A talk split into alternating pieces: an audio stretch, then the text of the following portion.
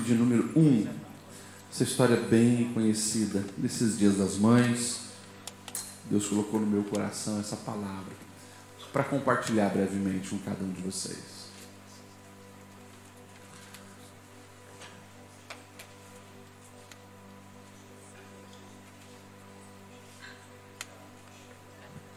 Deus continue abençoando você, mamãe. Que Deus continue abençoando essas mulheres que fazem a diferença. Deixa eu fazer uma pergunta antes de nós lermos o texto. As mães que estão aqui presentes, e quero fazer também para os homens. Deixa eu começar para os homens. Homens, respondam para mim sim ou não. Na opinião de vocês, homens, é difícil exercer o papel de mãe? Sim ou não, homens? Eu perguntar então para as mães, mulheres, todas as mulheres, até aquelas que não são mãe ainda. É difícil exercer o papel da maternidade? Educar, ensinar, projetar um caminho você está ali com outro ser humano para você encaminhar. É difícil. Tem as suas dificuldades. Mas como eu falei, Deus, na sua soberania, Ele ao longo da vida vai preparando cada um de vocês, os homens para a paternidade, as mulheres para a maternidade, para que vocês sejam esse instrumento de continuidade dos projetos divinos. Vocês entendem dessa forma, amém? Nós vamos ver um pouquinho aqui de como foi o preparo de um coração de mãe para que um dos maiores homens que pisou nessa terra fosse forjado Samuel. Presta atenção nessa história. O texto diz assim: Havia certo homem de Ramataim, Zufita, dos montes de Efraim, chamado Eucana, filho de Jeroão, neto de Eliú, bisneto de Tou, filho do Eframita Zuf. Eucana tinha duas mulheres, uma se chamava Ana, a outra Penina. Penina tinha filhos, Ana, porém, não tinha. Todos os anos, esse homem subia de sua cidade a Siló para adorar e sacrificar ao Senhor dos exércitos. Lá, Ofni e Finéias, os dois filhos de Eli, eram sacerdotes do Senhor.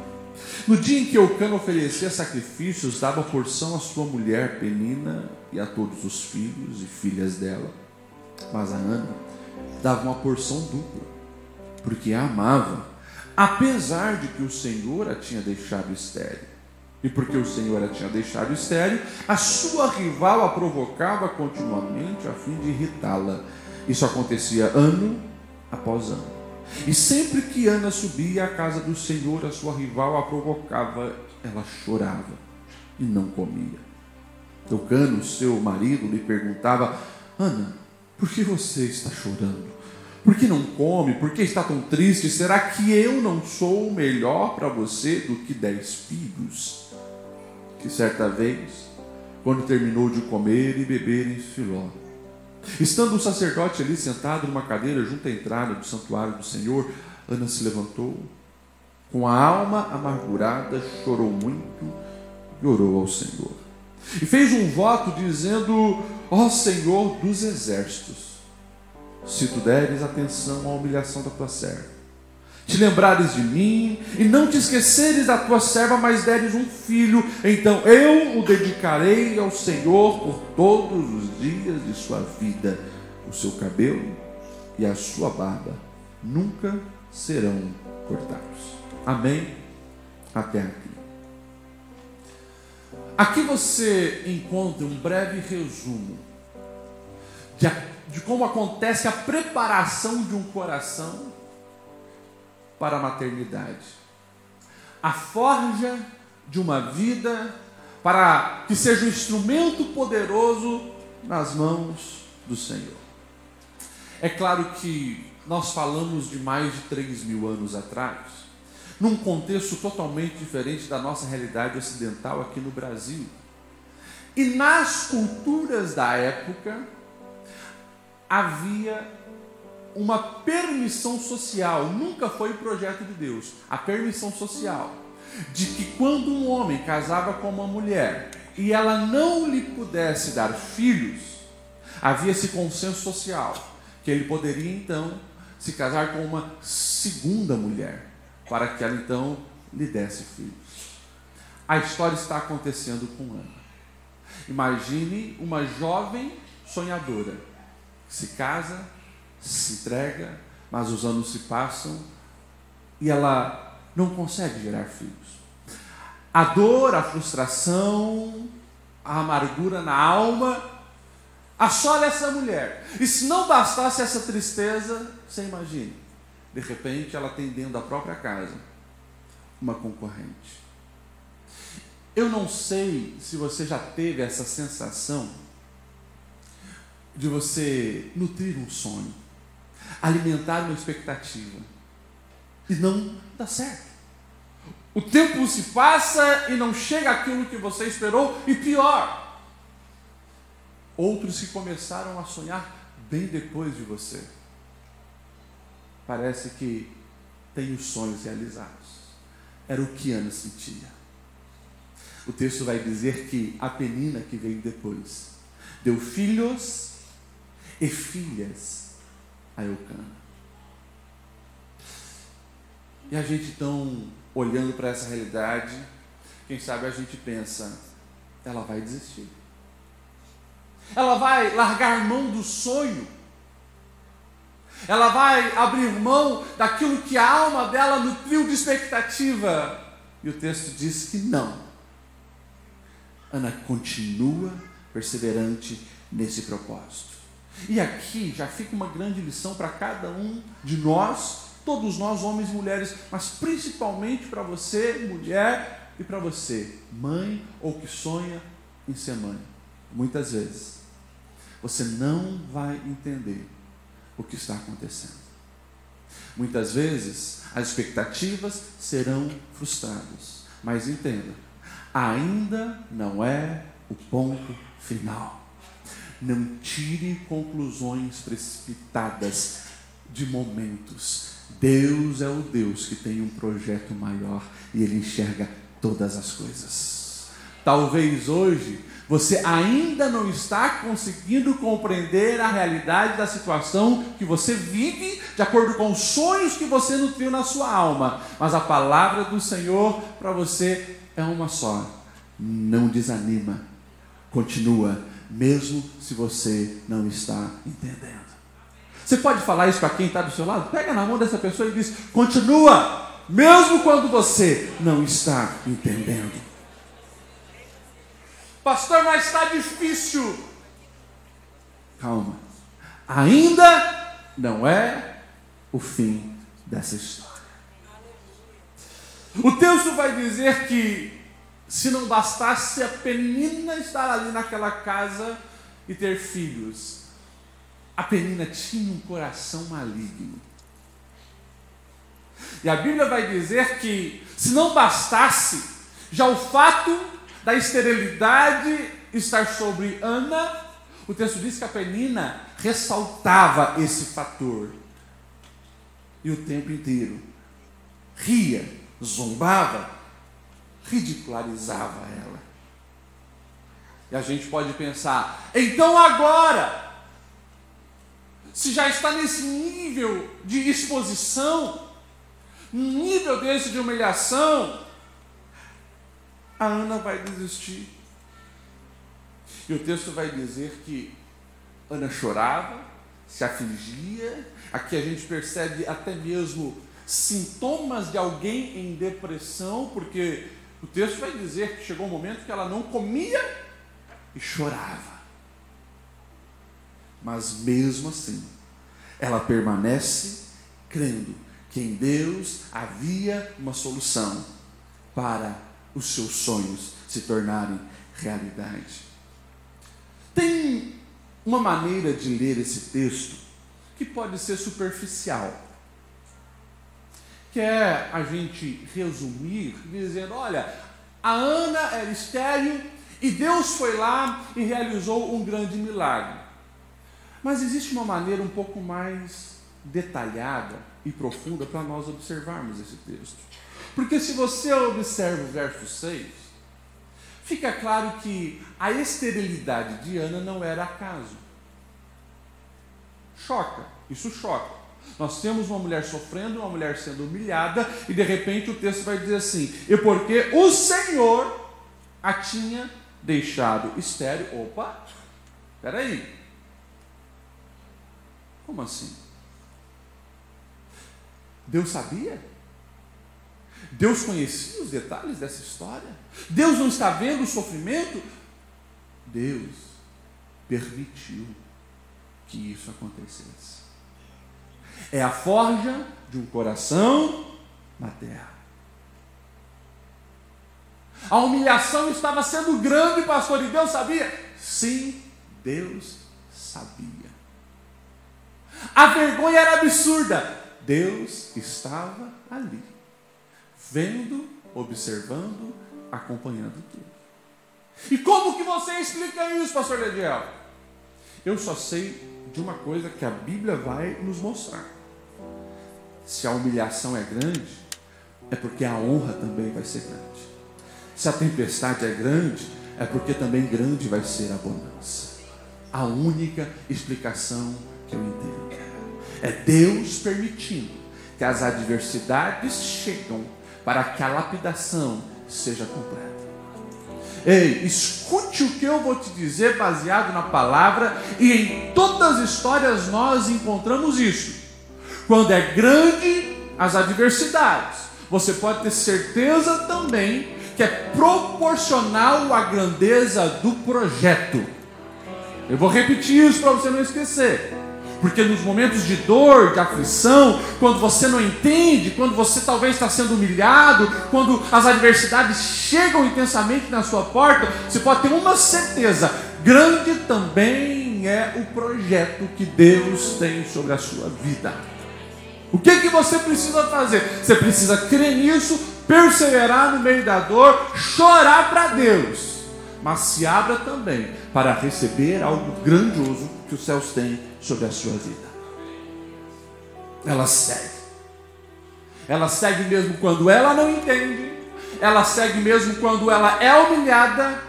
E o texto vai dizer que essa família piedosa que ano a ano subia até Siló para orar e buscar o Senhor, o texto também vai mostrar que essa mulher ela não é compreendida pelos outros. Vimos que na casa dela tem uma penina, mesmo sendo mulher, não compreende a aflição e a humilha. O marido também não compreendia a dimensão do vazio do coração de Ana. Porque o marido olha para ela e diz assim: Mas mulher, por que você não come? Por que você só chora? Eu não sou melhor para você do que dez filhos. Mas o problema dela não é o marido, o marido é uma bênção. O marido a presenteava o marido abajulava, mas Ana ela tem um sonho. Ela quer um filho. Ela quer ser mãe. Tem algo dentro dela que lateja por isso. E ela se derrama na presença de Deus, querendo isso. E certo dia, ela está então em Siló orando, a alma dela tão angustiada que o texto vai dizer assim que ela balbuciava, mas ela já não tinha força para falar em palavras. E ela balbuciava, e de longe o sacerdote também não a compreende. Ele olha aquela mulher balbuciando, ele tenta ouvir a oração, mas não consegue. Ele imagina que ela está bêbada. Ele vai conversar com ela. E ele já chega dando uma bronca. Até quando você continuará embriagada, mulher? Abandone o vinho. Imagine, você está naquele nível de angústia e dor. Qual resposta você daria? A resposta dela mostra um respeito muito grande pela figura sacerdotal. Ela diz assim: Meu Senhor, não se trata disso. Eu sou uma mulher muito angustiada. Eu não bebi vinho nem outra bebida fermentada, mas eu estava, presta atenção nessa resposta, eu estava derramando a minha alma na presença do Senhor. Aqui é onde as mudanças acontecem, mulheres, mães. Não é derramar a sua alma nas redes sociais. Não é derramar a sua alma para a vizinha fofoqueira não é derramar a sua alma sobre quem não vai compreender e não vai poder fazer nada por você. Derrame a sua alma para o seu Deus. Ele entendeu. E ela pediu, portanto, não julgue a sua serva. Eu estou orando até agora por causa da minha tristeza e da minha angústia. Mesmo quando o marido não compreendeu, Penina não compreendeu e o sacerdote não compreendeu. A Ana seguiu, clamando, orando, derramando a sua alma na presença de Deus. Isso me faz entender que nós, muitas vezes, não seremos compreendidos. Presta atenção no que eu estou te dizendo. A tua dor quem sente do jeito que ela chegou até você é você. Alguém pode ter passado por algo similar e supor mais ou menos o que você está sentindo, mas a tua dor é tua. Você e Deus sabe o nível dessa dor.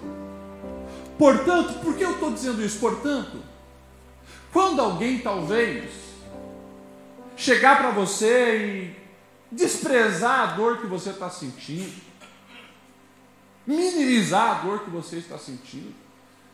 Você não pode se perder com a incompreensão dos outros. Mas você precisa entender que até mesmo em meio à dor, Deus está a trabalhar em você, para depois também trabalhar através de você. E o texto então vai dizer que na aquele ano, ela faz uma oração diferenciada diante do Senhor. O verso 11 vai dizer assim: E Ana fez um voto, dizendo: Ó oh, Senhor dos exércitos se deres atenção à humilhação da tua serva, te lembrares de mim, e não te esqueceres da tua serva, mas deres um filho, então eu o dedicarei ao Senhor por todos os dias da sua vida. O seu cabelo e a sua barba não serão cortados. Presta atenção, porque a palavra está aqui nos dando uma chave que muitas pessoas às vezes não compreendem. Ana ela persevera. Ana ora.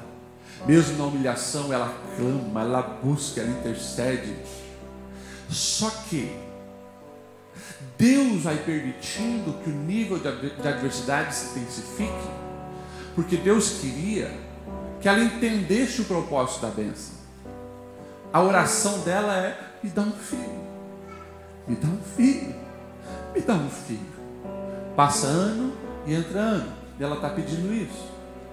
Deus quer dar um filho para Ana? Sim ou não? Sim. Mas Deus também não quer só um filho para Ana. Deus tem necessidades para o povo de Israel. Deus está precisando de um juiz. Deus está precisando de um sacerdote. Deus está precisando de um profeta. Ana está aqui. Filho, um filho. Ela vai sendo pressionada na prensa da dor, da angústia e do sofrimento. Nesse ano, de tanto orar, ela entendeu: Senhor, eu vim aqui fazer um voto, não apenas um pedido, um voto. Se me deres um filho, então eu dedicarei totalmente ao Senhor. Opa! Agora sim. Ela passou por todos aqueles anos de angústia para entender que a bênção que Deus tem para ela não é somente para ela. mas é para ela abençoar também toda a nação de Israel. E daí, se a gente olha aqui a continuação do texto, o próprio sacerdote que antes não tinha compreendido, olha para ela e diz, verso 17: Vá em paz, que o Deus de Israel lhe conceda o que você pediu. E ela respondeu, verso 18: Eu espero que Deus seja benevolente com a sua serva.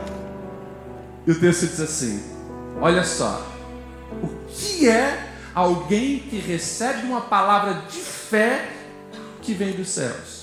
Ela seguiu o caminho, comeu, o seu rosto já não estava mais abatido. Ela não sai daquele tabernáculo, daquele templo, ela não sai grávida, mas ela sai gestando pela fé. Tanto que o comportamento dela muda. Aquela que não tinha força para se alimentar, ela come. Aquela que só chorava, o texto diz, já não está mais com o semblante abatido, porque ela sai com uma convicção: a chave virou. Eu entendi o que Deus tem para a minha vida. Verso 20, para nós finalizarmos. Assim, Ana engravidou. E no devido tempo deu à luz um filho. E deu o nome de Samuel, dizendo: Eu pedi ao Senhor. E Ana consagra Samuel ao Senhor. Três mil anos se passaram. Eu não sei dizer o nome de nenhum dos filhos da zombadora Penina. Aquela que se dedicou a querer humilhar os outros desapareceu na história. Agora, o filho de Ana, eu e você conhecemos. O nome dele é Samuel. Samuel, grande profeta o maior dos juízes, aquele que foi um excelente sacerdote, mudou toda a história da nação de Israel. Por quê? Porque teve uma mãe com o coração aflito, angustiado, moldado pela dor, mas que recebeu dos céus o propósito para encaminhar e forjar também um grande homem que impactou a história. Eu convido você a se colocar em pé. Eu não sei, mãe, mulher que está aqui, qual tem sido o nível da tua dor, das tuas lágrimas, do teu sofrimento, das tuas angústias. Aquilo que, quem sabe, só o teu chuveiro e o teu travesseiro pode dizer. Deus viu, Deus sabe e Deus está trabalhando. Vai se aproximando de Deus. E eu estou aqui afirmando para você que a dor que chega até nós, homens e mulheres, não é para nos matar. A adversidade não é para nos colocar numa cama. É o Senhor dizendo: se aproxima de mim, você vai entender a visão. Se aproxime de mim, você vai entender os meus propósitos. Se aproxime de mim, porque o que eu tenho para você é mais do que você mesmo está enxergando.